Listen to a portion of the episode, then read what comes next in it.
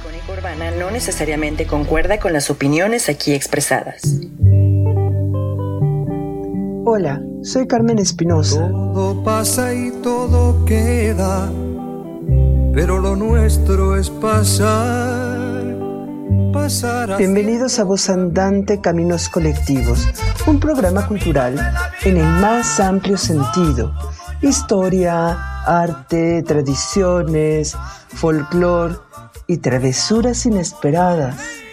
Hoy, como todos los miércoles a las 8 de la noche, Centro de México. Nada más. Caminante, no hay camino. Se hace camino al andar. Al andar se hace camino y al volver la vista atrás se ve la senda que nunca se ha de volver a pisar. Hola, hola, hola, queridos busandantes. Le vamos a pedir a nuestra querida invitada, Dulce Adame, que se manifieste, por favor. Hola, hola, buenas noches, querida Carmen. Para dar inicio a otro programa de Voz Andante, Caminos Colectivos, ahora correspondiente al día 19 de enero de 2022. Ahora, además de estar guardaditos sin que nadie nos obligue, creo que ya nos estamos volviendo unas personas respetables por aquello del COVID versión Omicron. Estamos cuidándonos mucho de las vías respiratorias porque nos han pegado los fríos con tubo. Querida Dulce, hoy te invitamos para que nos platiques de un tema por demás interesante. Pedro Castera, espírita, minero y poeta. Así es, querida Carmen. Muchas gracias por la invitación y por esta oportunidad de platicar de Castera, que bueno, pues me apasiona, como tú sabes, y pues dar a conocer parte de pues de su vida y de su obra. Entonces, muchas gracias por la invitación. De hecho, así así en frío, Diego, ya que estamos aquí, tu esposo no se encela porque creo que hay veces que le dedicas más tiempo a Pedro Castera que a tu esposo, pero aquí de chismosa. Él sabe, yo le digo que digo que es el, el, hombre de mis sueños es Pedro Castera y de mis desvelos es Pedro Castera, porque pues, varias veces me tocó desvelarme tratando ahí de escribir algo sobre él, ¿no? Me encanta la idea. Pues querido público, ya saben que antes de que se nos vayan las cabras el monte, que casi no nos sucede, hay que decir dónde nos pueden ver o escuchar. Estamos en el canal de YouTube Voz Andante, Cultura y Recreación y nos pueden escuchar en la aplicación de Icónica Urbana para, para Android y en www.icónicaurbana.com. Y como nos encanta que la comunicación sea de ida y vuelta, de aquí para allá y de allá para acá, pues entonces les vamos a pedir encarecidísimamente que nos dejen sus comentarios en las redes sociales Icónica Urbana, en Twitter, Instagram y Facebook, y en las de Voz Andante, Voz Andante Cultura y Recreación en Facebook, Voz Andante Cultura en Instagram, el canal de Voz Andante en Telegram y Voz Andante en Twitter. Ya se habrán dado cuenta que nuestras vías respiratorias están ligeramente comprometidas.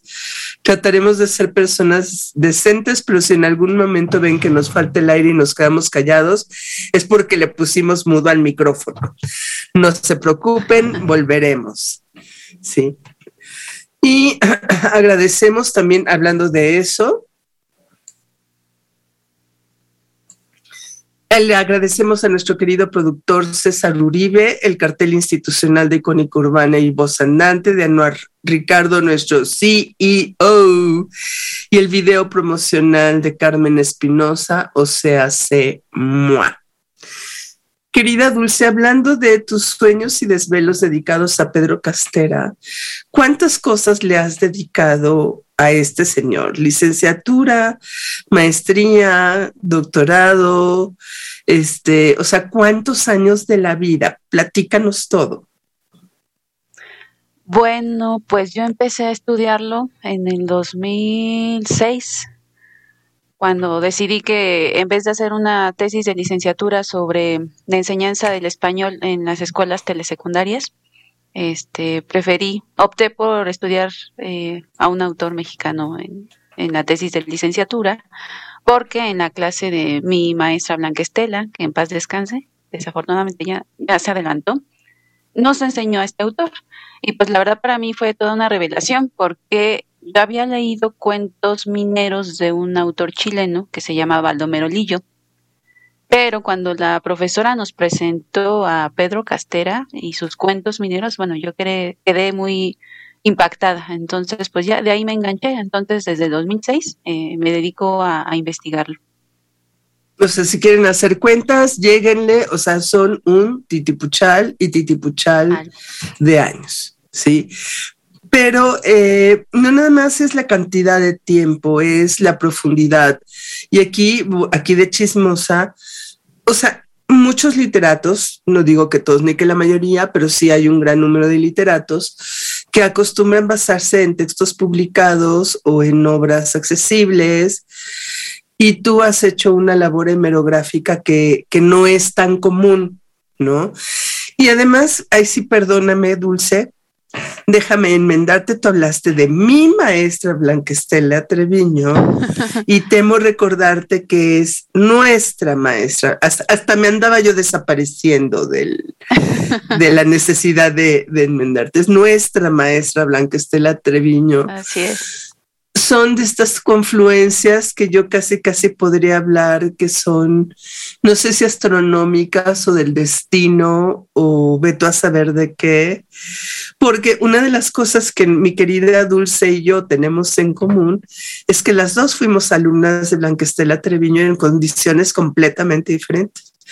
Blanquestela Treviño, una de las grandes especialistas de literatura del siglo XIX de este país, o sea, de las grandes, entiendas, entre las tres más importantes de este país. Otra de ellas está aquí presente, bueno, cinco digamos. Otra de ellas está aquí presente y no soy yo, ¿no? Este, fue mi maestra de literatura del CCH. Y en su memoria tengo que recordar siempre que me puso una barrida y regada por hacer una, una exposición pésima sacada del riñón, que lo que provocó es que esa misma tarde yo estuviera en Biblioteca Nacional investigando concienzudamente el tema que tenía que haber trabajado en primer lugar. Sí. Entonces, son de estas cosas que luego conocí a Dulce en el trabajo, conectamos y descubrimos que teníamos una maestra en, en común. Pero me llama mucho la atención lo que me acabas de comentar, querida Dulce, que tú llegaste a Pedro Castera a través de las minas y los mineros porque el tema de la minería, mucha gente ahora no lo sabe o al revés, mucha gente ahora le parece que es una novedad. ¿no? Por ejemplo, la minería está súper en boga por obvias razones, ¿no? Ahora la minería se ha vuelto, bueno, siempre lo ha sido en el fondo, una de las actividades más importantes, no nada más del país, sino del mundo, ¿no? Y entonces, evidentemente, en México ha sido fundamental desde la época prehispánica. En la época virreinal todavía más, o sea, uno de los principales proveedores de minerales preciosos de la monarquía hispana era la Nueva España. Y en el siglo XIX no va a reducirse la importancia de la minería, al contrario, porque además de la minería de metales preciosos, había una minería de metales industriales que era cada vez más importante justamente por la revolución industrial. ¿Por qué no nos hablas un poquito de esto que llamaríamos eh, Pedro Castera como un hombre, entre comillas, del renacimiento? O sea, estos hombres eh, que eran científicos, que sabían de religiosidad, que sabían de espiritualidad, que, que, eran técnicos, pero al mismo tiempo eran escritores y eran literatos. ¿Por qué no nos hablas un poquito de esto en este contexto de la realidad de Simón? Claro, eh, pues se utiliza muchas veces para referirse a los escritores del siglo XIX, decir, es que fue un hombre de su época. Y efectivamente, eh, se conoce que en este siglo los hombres de letras, pues no solo se dedicaban a escribir, ¿no? vivían solo de eso, sino que realizaban otras actividades. Entonces había algunos que habían estudiado derecho y podían ah, entrar al ámbito político, eh, se convertían en periodistas, pero en particular, y bueno, otras actividades, en particular Pedro Castera va a desarrollar otras em, facetas. Una de ellas es su interés por la minería, que le viene de familia, porque él es nieto de este importante ingeniero Ignacio Castera, que creó todo el, sistema em, de drenajes, digamos, en la ciudad de, en la, bueno, en, Nueva España, en la ciudad de, en, la época colonial, y su padre también fue em, director de em, la escuela de minería. Entonces, bueno, digamos que él lo traía de, familia, esta parte de su interés en el estudio de las minas, pero además de eso, tenía un importante eh, o considerable interés en la ciencia. Entonces, él se lanza a inventar sistemas de beneficio de metales, incluso llegó a inventar sistemas para trabajar el alcohol y para el pulque, incluso le interesó, le interesaba hacer que el pulque se pudiera vender y que durara mucho tiempo. Entonces por ahí tiene una patente para tratar el pulque. Y pues además de esto, tuvo un interés especial. rápido, rápido, Dulce. La cuestión del beneficio de los, de los minerales. Mucha gente puede no tener claro qué es lo que eso significa. Quiere decir el proceso que pasa desde que sacas una piedra o un pedrusco de la mina hasta que se separas, hasta que separas el metal que te interesa recuperar de todo el resto del mineral. Eso se llama beneficio. Así es. Sí, sí, claro que sí, Carmen es verdad, todo, digamos, todo el tratamiento, todo el proceso de tratamiento de los metales, ¿no? Desde que salen de la tierra hasta que este, se pueden ya trabajar de, de, otra forma.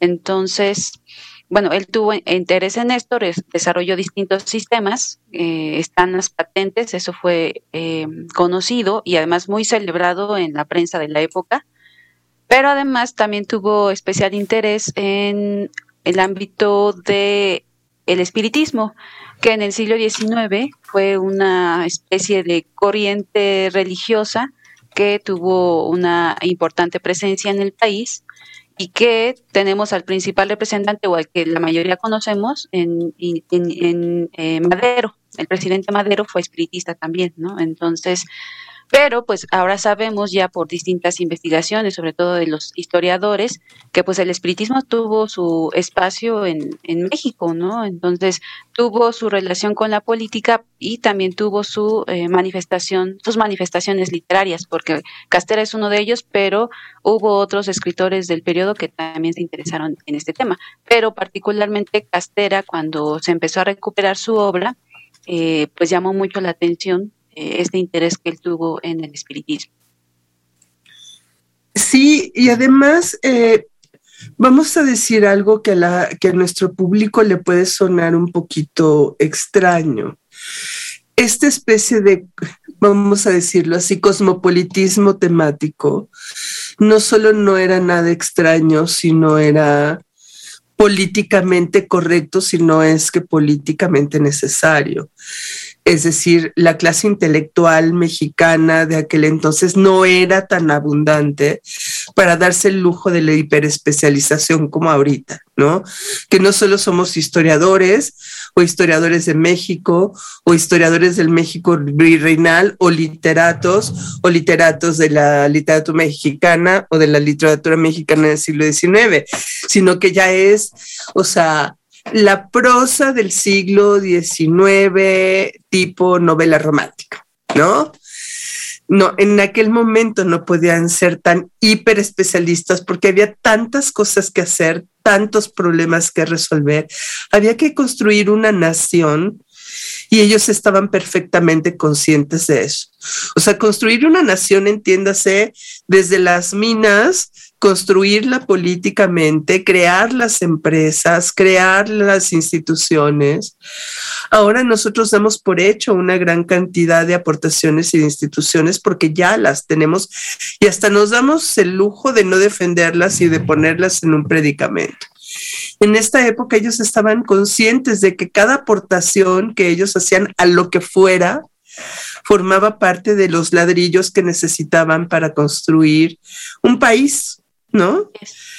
Entonces, eh, esto es algo muy, muy interesante, pero aparte, digo, me, me, llama mucho la atención que llegaras a Pedro Castera a través de las minas y los mineros, porque tu interés en particular sobre las minas y los mineros en la literatura. Pues realmente yo no, como te comentaba, realmente yo no conocía mucho sobre el tema. Eh, había leído unos cuentos de Baldomero Lillo que son desgarradores porque finalmente la vida en la mina es complicadísima. Entonces quedé impresionada y cuando empiezo a leer los de Castera, eh, yo me interesé, pues sí, por la parte literaria, pero eh, por la parte también eh, lo que me daban a conocer, O sea, la vida de la mina desde siempre ha sido complicada, es un drama, ¿no? Y lo que yo vi en Castera es justo que plasmó de una forma muy afortunada el drama que viven eh, la, clase, la clase minera y que además pues de repente uno todavía escucha noticias sobre las minas, que hay derrumbes, que hay accidentes, que hay trabajadores que están peleando por sus derechos, este, entonces, eh, y en la historia ha habido varias manifestaciones relacionadas con huelgas, con problemas relacionados con, con la mina, ¿no? Entonces, fue como una forma de relacionar pues el siglo XIX con eh, la actualidad. Entonces eso fue lo que, lo que me impactó y lo que me hizo engancharme con el autor. Lo que pasa es que además hay que entender una cosa, un segundito.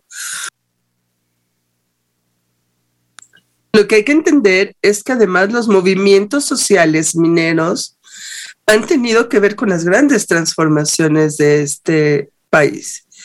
O sea, los mineros estaban revelando en Guanajuato y en San Luis Potosí en vísperas de la independencia de México. Los mineros tuvieron que ver con la presión política en el siglo XIX. Los mineros tuvieron que, bueno, la huelga de Cananea. O sea, los mineros tuvieron que ver con la Revolución Mexicana, con los prolegómenos, con los antecedentes de la Revolución Mexicana. O sea, no estamos hablando de un tema menor.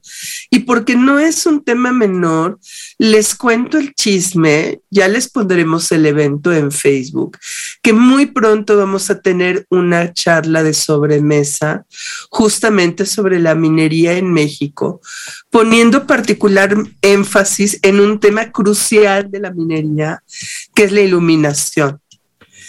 La iluminación de la mina es fundamental porque abajo es la negrura negra, o sea, no entra el sol, sí, más que en zonas muy, muy localizadas, o sea, no hay luz, nada, nada. O sea, apaguen todos los focos hacia alrededor y hay más luz que en una mina. ¿Sí? No hay nada de luz.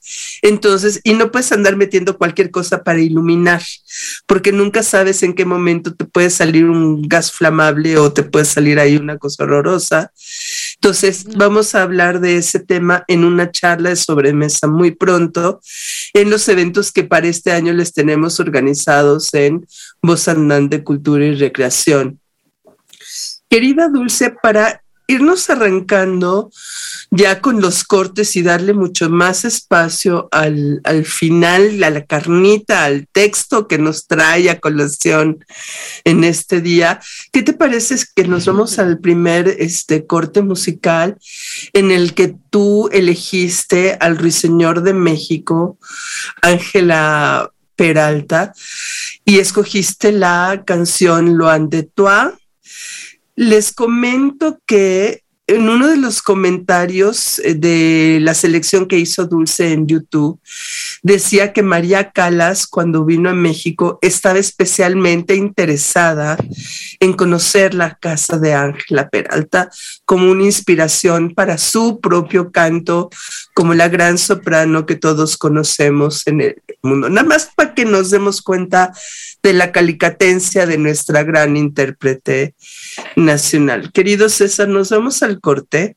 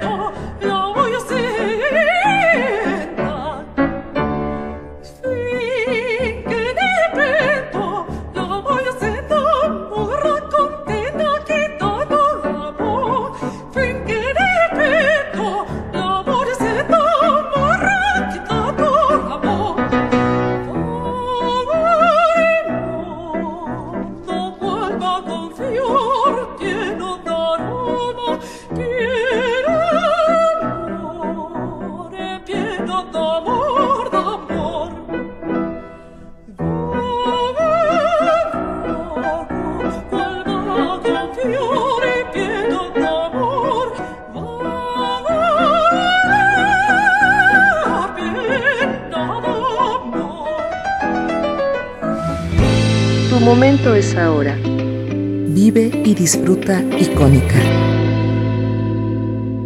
Querida Dulce, platícanos por qué elegiste Lo ante toi de Ángela Peralta. Bueno, con Ángela Peralta.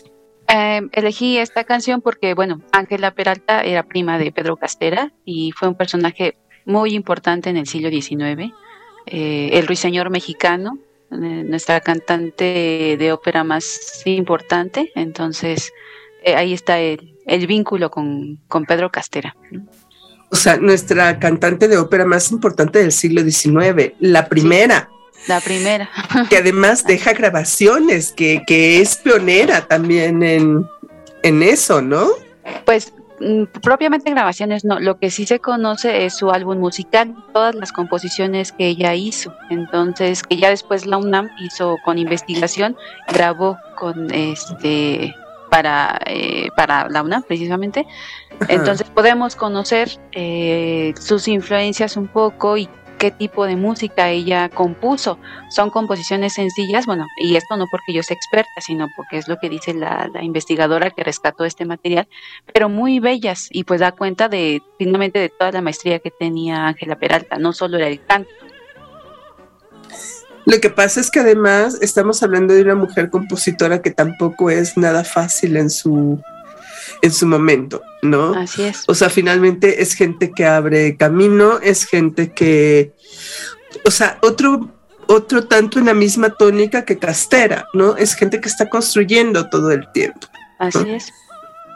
Eh, se les puede criticar de lo que sea, porque se ha criticado mucho todo lo que se hacía en el siglo XIX, y quiero saber quién es el sabroso del siglo XXI que se atreve a hacer todas las cosas que estas personas hacían todo el tiempo.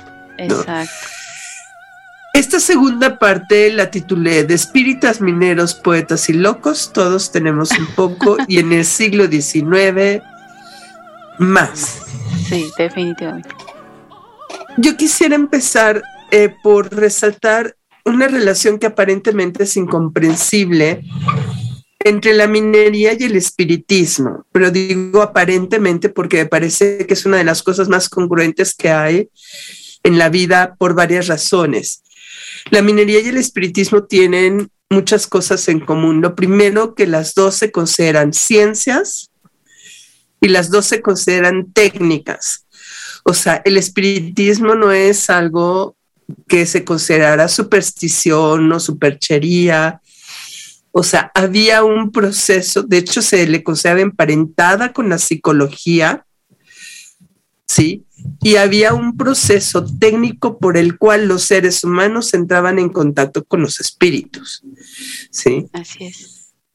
Y esos procesos van a llevar a la creación de herramientas y a la creación de elementos como la Ouija, que justamente era una tabla que servía para permitir la manifestación de los, de los espíritus. La minería igual, o sea, la minería se sustenta en la ciencia, en las matemáticas, en la geología, etcétera, etcétera, y también requiere de una técnica. Segundo, el espiritismo y la minería también coinciden en que se vinculan con lo oculto, o sea, se vinculan con el conocimiento de algo que no es visible a simple vista para los seres humanos.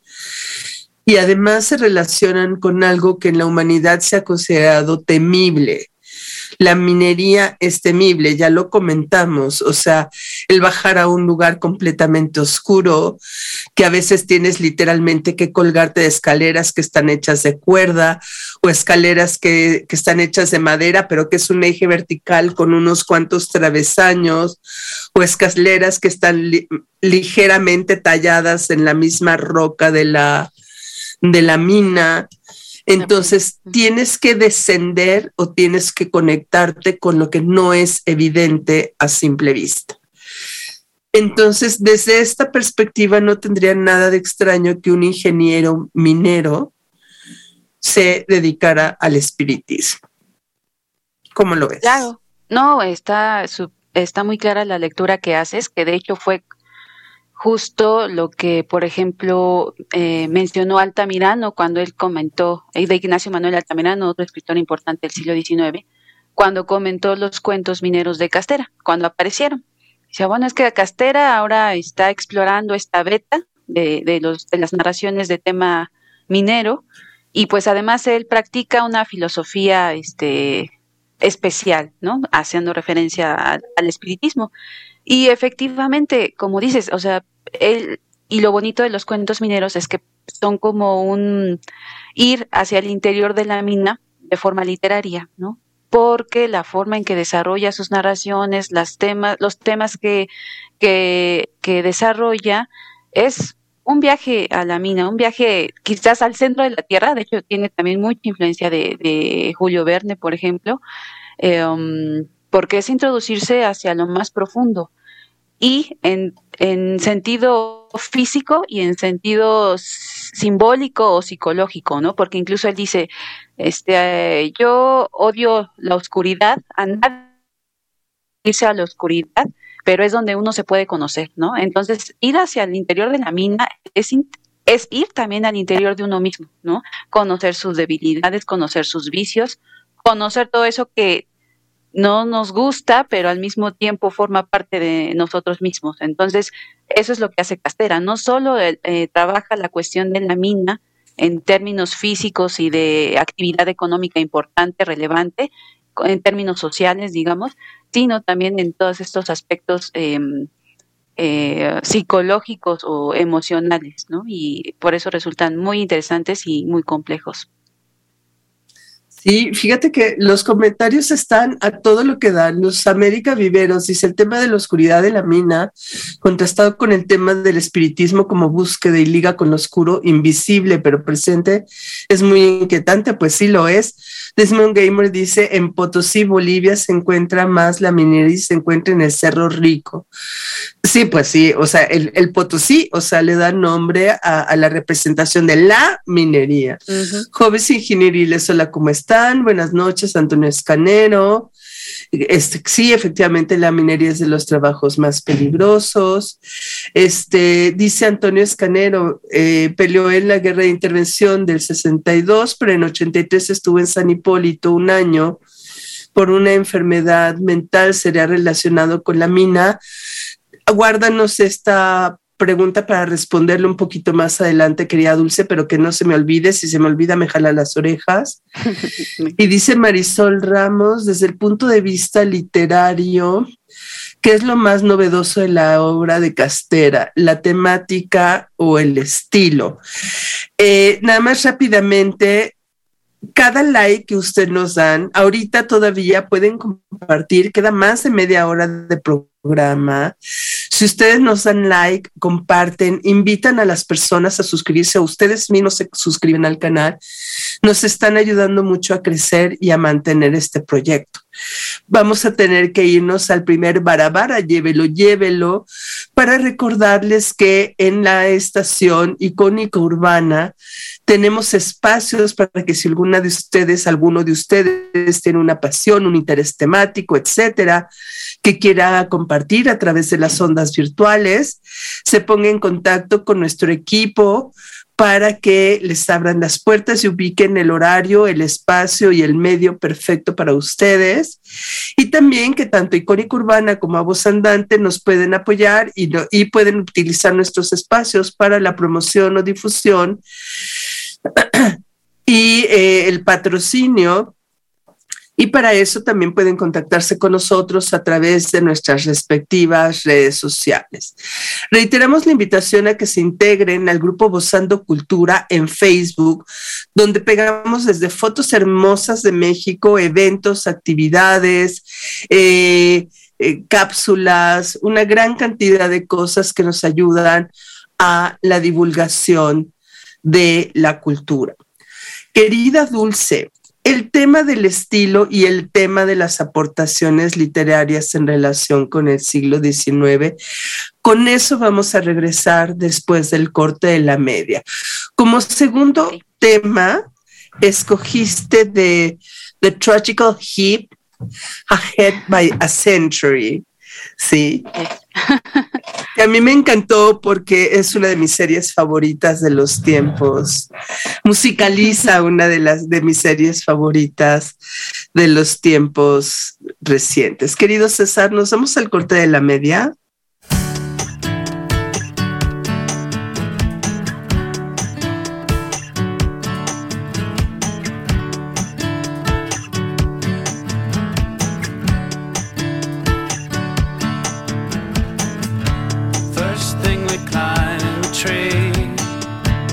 And maybe then we'd talk. Or sit silently and listen to our thoughts. Illusions of someday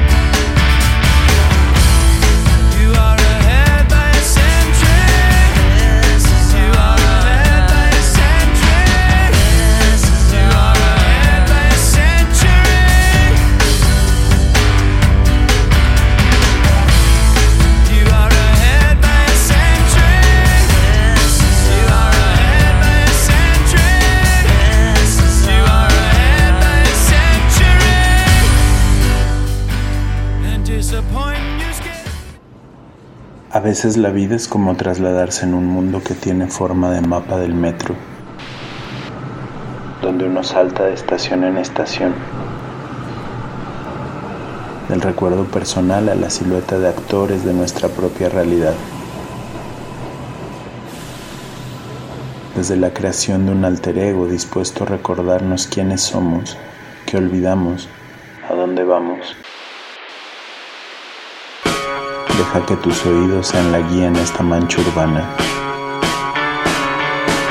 Deja que nuestras voces iluminen el sendero de tus pasos. Escucha. Icónica Urbana. Querida Dulce, vamos a, a responder a esta pregunta que nos hacía, déjame ver, creo que Marisol, que sí, Marisol, desde el punto de vista literario, ¿qué es lo más novedoso de la obra de Castera? Pues bueno, de principio se podría decir que efectivamente temáticamente es eh, su principal aportación, porque increíblemente, eh, siendo la minería un, un, una actividad muy importante en, en, el desarrollo de nuestro país, no se había trabajado mucho literariamente, ¿no? Entonces, desde ahí ya es una aportación. Ahora, en cuanto a estilo, debo decir, aunque mi maestra Blanca me, jalaba las orejas porque yo decía esto, a veces Castera es un poco recargado en su estilo. No obstante, eh, tiene unas descripciones impresionantes del ámbito minero, en, en este caso específicamente hablando de, de, las minas, ¿no? Logra crear las atmósferas asfixiantes eh, de este espacio. Uno realmente siente que va metiéndose, que va caminando hacia la mina, siente el temor de los personajes de quedarse sin luz en, en una caverna. Entonces, ¿y cómo vamos a regresar? Hay un cuento maravilloso que se llama En plena sombra, que justamente recrea cómo es estar al interior de una mina sin una sola chispa de luz, ¿no? Eh, enfrentando al malo o teniendo el temor de que el malo o el diablo se aparezca en esas zonas. Entonces, Castera logra en este, en, este libro recrear muy bien las atmósferas eh, oscuras de, las minas. Entonces, en esta parte del estilo, creo que para mí eh, es la mejor obra de Castera, Las minas y los mineros. Tiene otras obras importantes, Carmen, que también está muy bien escrita, tiene momentos... Obviamente tiene que estar bien escrita. sí, por supuesto. Este, con momentos modernistas, llenos de luz y de este, combinación entre sonidos, o, olores y, y, etcétera.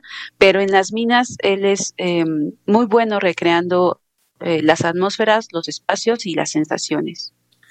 Lo que pasa es que yo quisiera, aprovechando esta pregunta, eh, eh, eh, consultarte a ti, querida Dulce. A mí se me hace que una de las cosas que más daño ha hecho a la interpretación de la literatura de Simononi, es la búsqueda de novedades.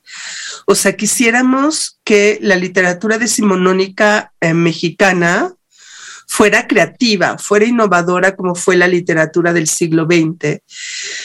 Y no nos ponemos a pensar que no podía ser o era muy difícil que lo fuera, por varias razones. Pues la primera, porque es una literatura que procede de una época virreinal, en donde justamente desde el siglo XVIII, pero sobre todo en el siglo XIX, se va a detestar todo lo que suene barroco, todo lo que suene virreinal, todo lo que suene a antiguo régimen. Entonces tienen que crear una literatura nueva, pero no la puedes crear de la nada. Entonces, ¿qué es lo que hacen? Pues traer los modelos prevalecientes en Europa.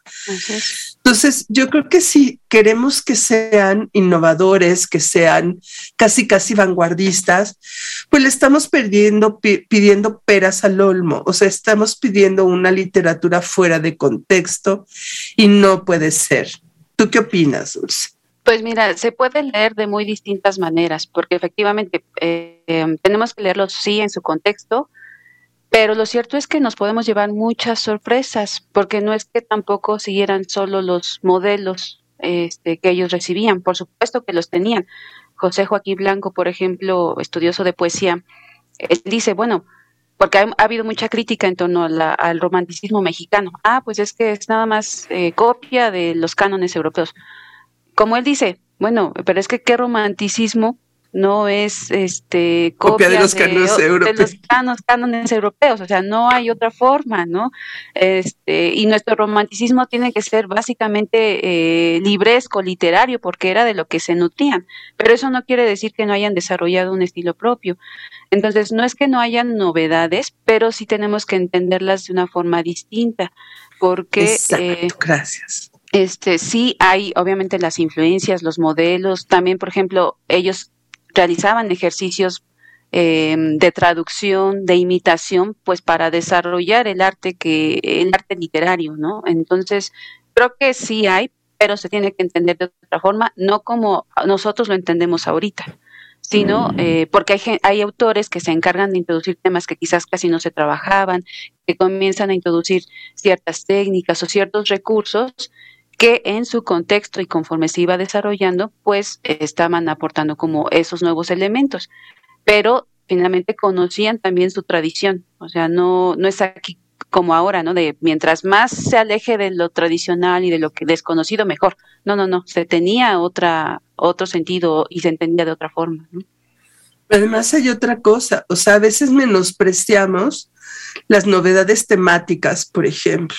Así. O sea, pensamos, ah, habla de mineros. O sea, perdón, yo creo que nadie, nadie en el mundo mundial dedicado a la literatura puede criticar a Emil Solá por hablar de mineros. Así es. Sí. O sea, porque era una innovación hablar de los pobres, era una innovación hablar de los marginados, era una innovación hablar de temas que por cotidianos se antes se habían considerado irrelevantes para la literatura. O sea, ya por sí misma, la selección temática habla de un proceso de innovación, ya por sí misma la selección temática habla de audacias literarias. No sé cómo lo veas tú. Sí, sí, completamente. De hecho, por ejemplo, eh, Germinal de Solá es eh, del ochen- 1885. Los cuentos mineros de Castera empiezan a publicarse en el 76. Entonces, porque de repente hay esa confusión esa que so- eh, hay esa confusión de que Solá influyó a Castera y pues no, no, no, o sea, Castera ya había escrito este cuentos mineros antes de que Solá publicara su famosa novela de tema minero, aunque lo cierto es que por ejemplo Castera tiene otros referentes, por ejemplo Luis Simona, Simonín, Simona, eh, que fue un escritor que también eh, le dedicó espacio a, la vida en las minas, tenía modelo, por ejemplo, a Hoffman, que Hoffman escribió cuentos de minas en la vertiente fantástica, pero que finalmente leyó Castera. O sea, sí hay influencias, pero lo padre de Castera es que le da el toque, que uno lee los cuentos de Castera y dice, así, esto sucede sí en una mina mexicana, pero ahí está el otro punto. Está la maestría, que con- pueden convertirse estos cuentos en cuentos, digamos, de literatura mm, con una visión universal, porque son problemas que encuentras lo mismo en, en las minas de Bolivia, que en las minas de Chile, que en las minas de México, ¿no? Entonces, ahí está como, pues, la grandeza de Ah, entonces ahí estamos frente a otro fenómeno. Y es que no nada más se trata de limitación de una realidad o de un modelo literario europeo. Estamos hablando de un proceso de globalización económica y cultural a partir de la revolución industrial, mucho más todavía de la segunda revolución industrial que ya le está tocando vivir a Castera. Y entonces es obvio que los problemas que se presentan, como tú dices, en Chile, México, Bolivia, Inglaterra y Estados Rusia. Unidos, Rusia, sean problemas en común. A mí me caen gordos algunas cosas que lee uno de repente, porque aquí los literatos mexicanos ah, del siglo XX, afortunadamente cada vez menos, dicen, ay no, es que nuestros escritores decimonónicos se la pasan copiando a los franceses. Claro, Tolstoy también, ¿y alguien le ha criticado eso? cierto, cierto. Sí, ¿y alguien les critica eso? No, ¿verdad? Entonces, ¿por qué aquí tenemos este trama de, ay, es que imitamos lo extranjero? Es que es un ambiente cultural del que están abrevando todas las vertientes intelectuales del mundo occidental en este momento. Querida Dulce, Sí. ¿qué crees? Que nos vamos a tu barabara, llévelo, llévelo, presúmenos. Excelente, excelente.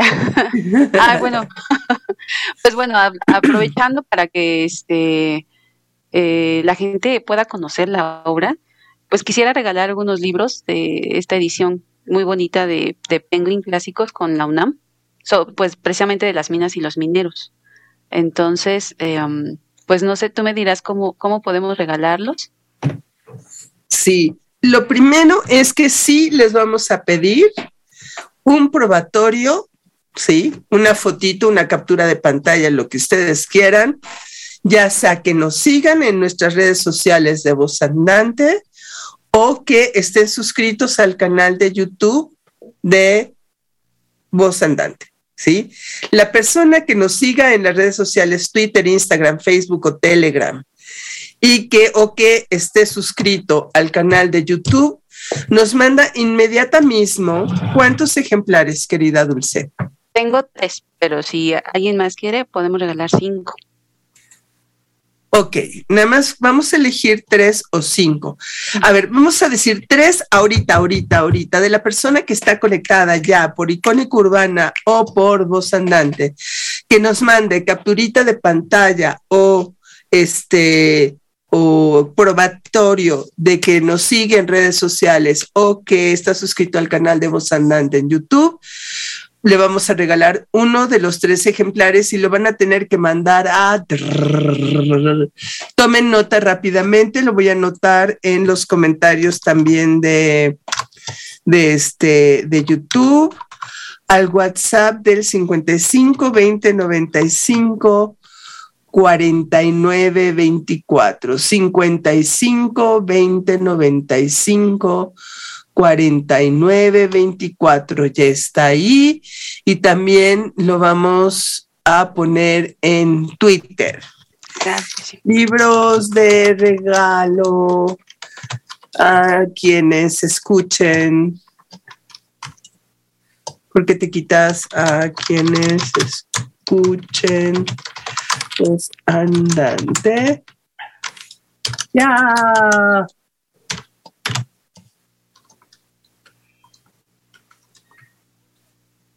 Listo. Entonces ya a las primeras tres personas que nos manden su probatorio de que nos siguen en las redes sociales o que están suscritos al canal de YouTube, van a tener sus ejemplares. Yo aquí ya tengo abierto mi WhatsApp para que nos manden sus probatorios, sus fotitos, sus capturas de pantalla.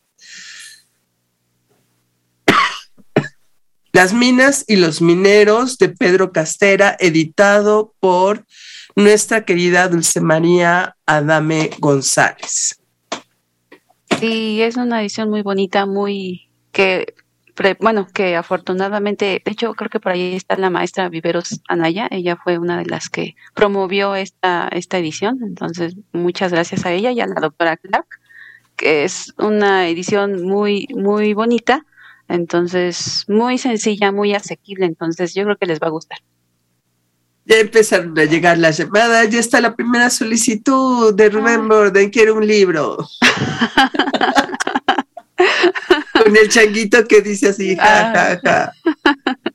O sea, para el- nuestro público que todavía no lo puedo, este, no lo puedo, este, eh, no lo sabe, Rubén Borden es el esposo de Dulce María Dame. entonces- Desmond Gamer está llorando lágrimas de sangre, no puedo por la distancia. No Pues querido Desmond Gamer, este, es, no, es que él está en Bolivia. la hacemos que llegue Castera. Ah, ¿sí? Sí, ¿Se lo sí, mandas para allá? Sí. Desmond Gamer, ya, 55 20 95 49 24. Dice Dulce que te lo mandan para Bolivia. Si Castera fue comentado, por ejemplo, por Ricardo Palma, o sea, Castera se conoció en, en Sudamérica, ¿no? Entonces, decía Ricardo Palma, el escritor de tradiciones peruanas, es que tengo noticia de que en México alguien escribió unas tradiciones como las mías, ¿no? Entonces, este, pues que llegue hasta, hasta Bolivia, sí, sí. Nada más le recordamos a nuestro público que no es la foto de que nos están viendo, es la foto de que están suscritos al canal, que no es lo mismo. Tienen que haberle picado al botoncito naranja que está aquí abajo de que están suscritos al canal. No se preocupen, aquí me avisa y me confirma si me dan sus nombres. Por ejemplo, Francisco Escanero ya se ganó el libro porque Francisco Escanero, digo Antonio Escanero, ya resulta que es cliente frecuente, o sea, él Ah, realmente es de nuestro público recurrente. Entonces podemos decir que Antonio Escanero ya es ganador del libro de Pedro Castera. Aquí yo lo voy a anotar en una hojita porque si creen que me voy a acordar dentro de dos horas, pues no, pero todo es ahí con presencia de nuestra interventora de autora del libro, bueno, compiladora del libro, Dulce Adame. Entonces, primero, Antonio Escanero, obra. Eh, qué bien. Bueno, prim- o sea, nada más, Desmond Gamer, yo sé que tú eres cliente frecuente. Entonces, sí, Doña Dulce nos va a mandar el libro a Bolivia. Desmond Gamer, nos tienes que dar tu nombre propio de verdad por WhatsApp, porque si no, no podemos este, mandarte el material. Sí.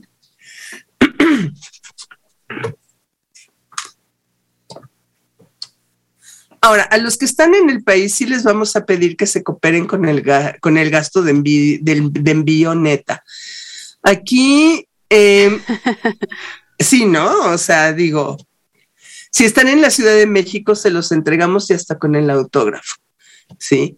A ver, aquí tenemos a alguien, pero no nos pone su nombre. Ya nos dice que tiene la palomita, que está suscrito. Ponnos nuestro nombre del teléfono 5909 que termina, terminación 5909. Ponnos tu nombre para este, saber quién eres. Ah, Desmond Gamer, lo que pasa es que tú lo tienes que teclear con un 52 antes. Es 52 O sea, el, el más de WhatsApp, más 52 55 20 95 49 24.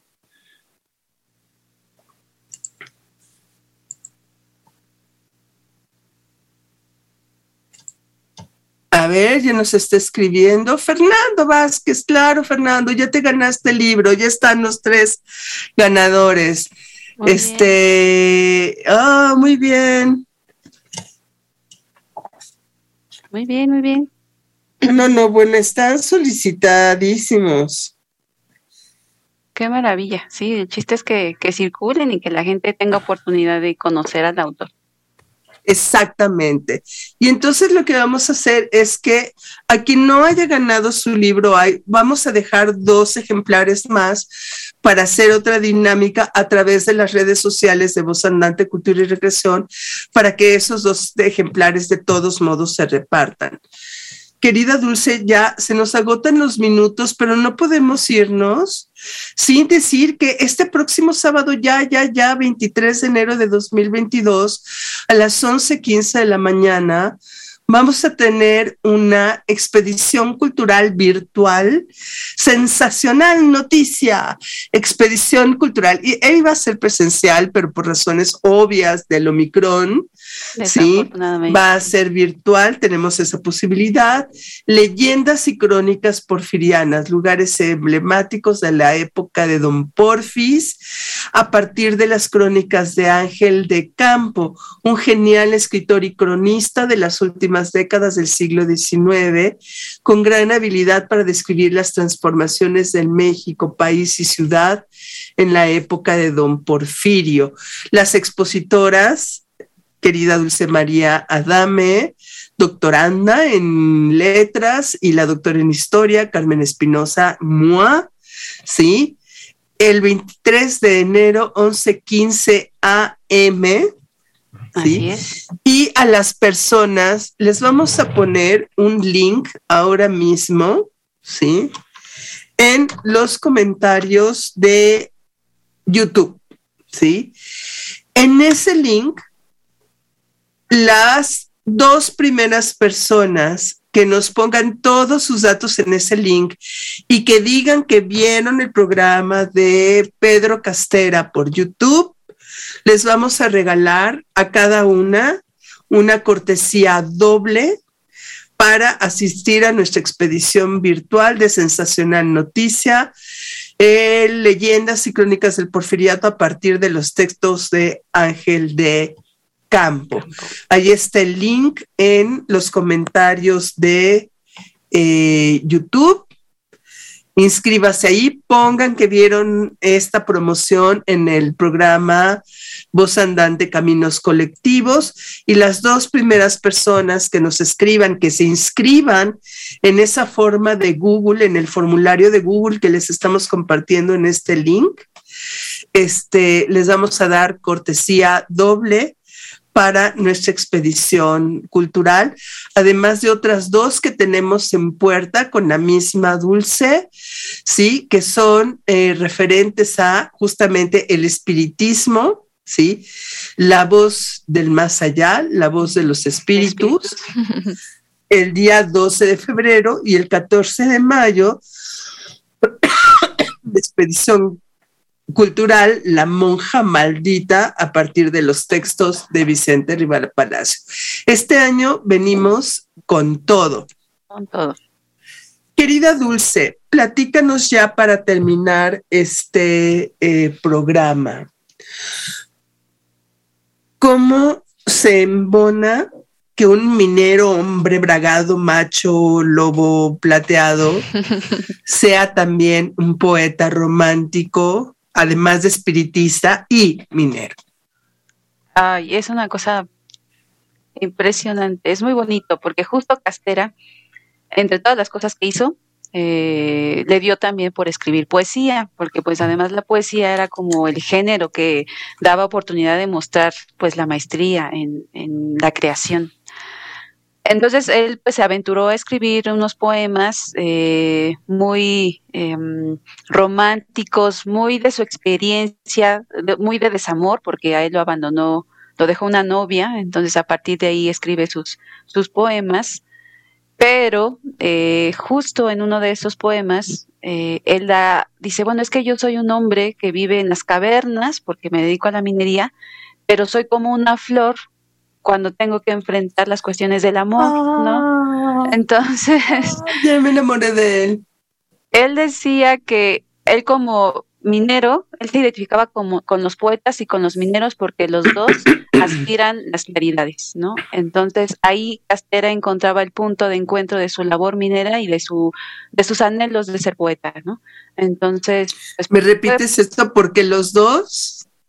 Porque los dos encontraban, ahí en ellos dos encontraban su, eh, los dos aspiran eh, la claridad, anhelan alcanzar la luz, ¿no? Entonces por eso él se sentía identificado con los poetas y con los mineros. Ya apaguen todo, ya con esta frase nos podemos ir tranquilamente a descansar. Yo creo que entendemos que estas cosas que este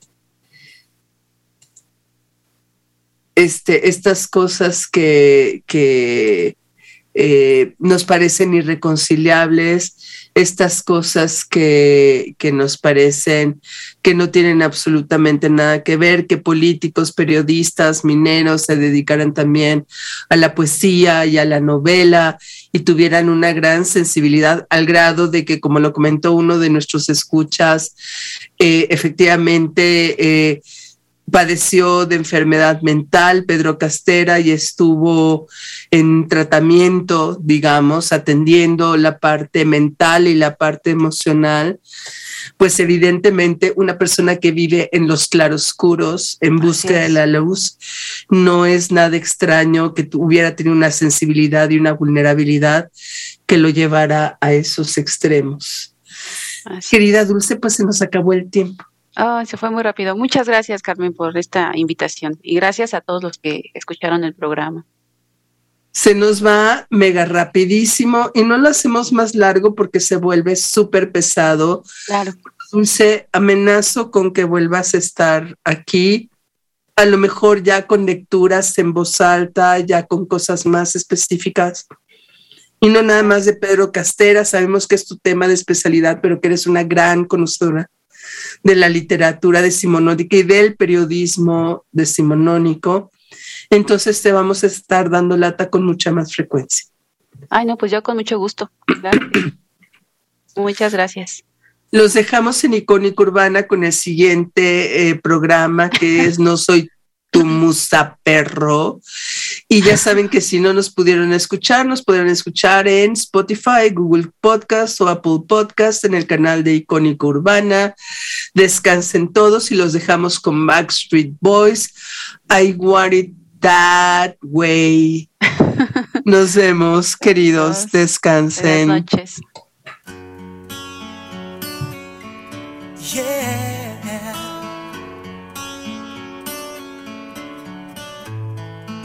Are my fire, the one desire. Believe when I say I want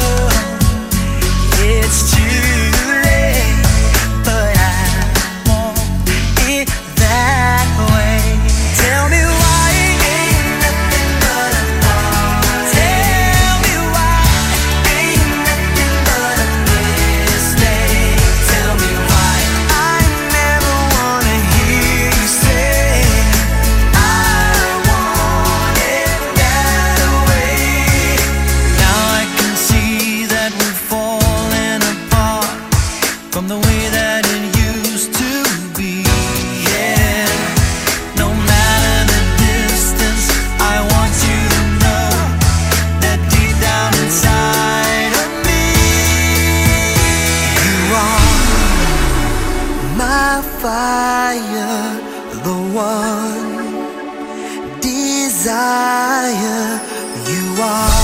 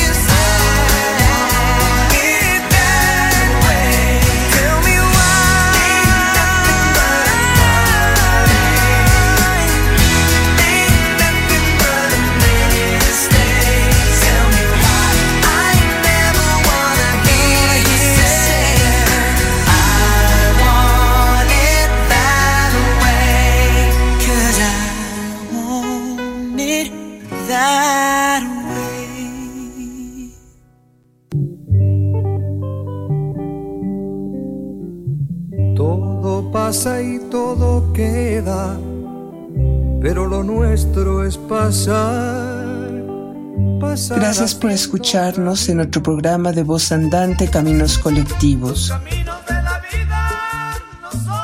Nos encontramos nuevamente el próximo miércoles a las 8 de la noche, Centro de México. Caminante, no hay camino, se hace camino al andar. Al andar se hace camino y al volver la vista atrás se ve la senda que nunca se ha de.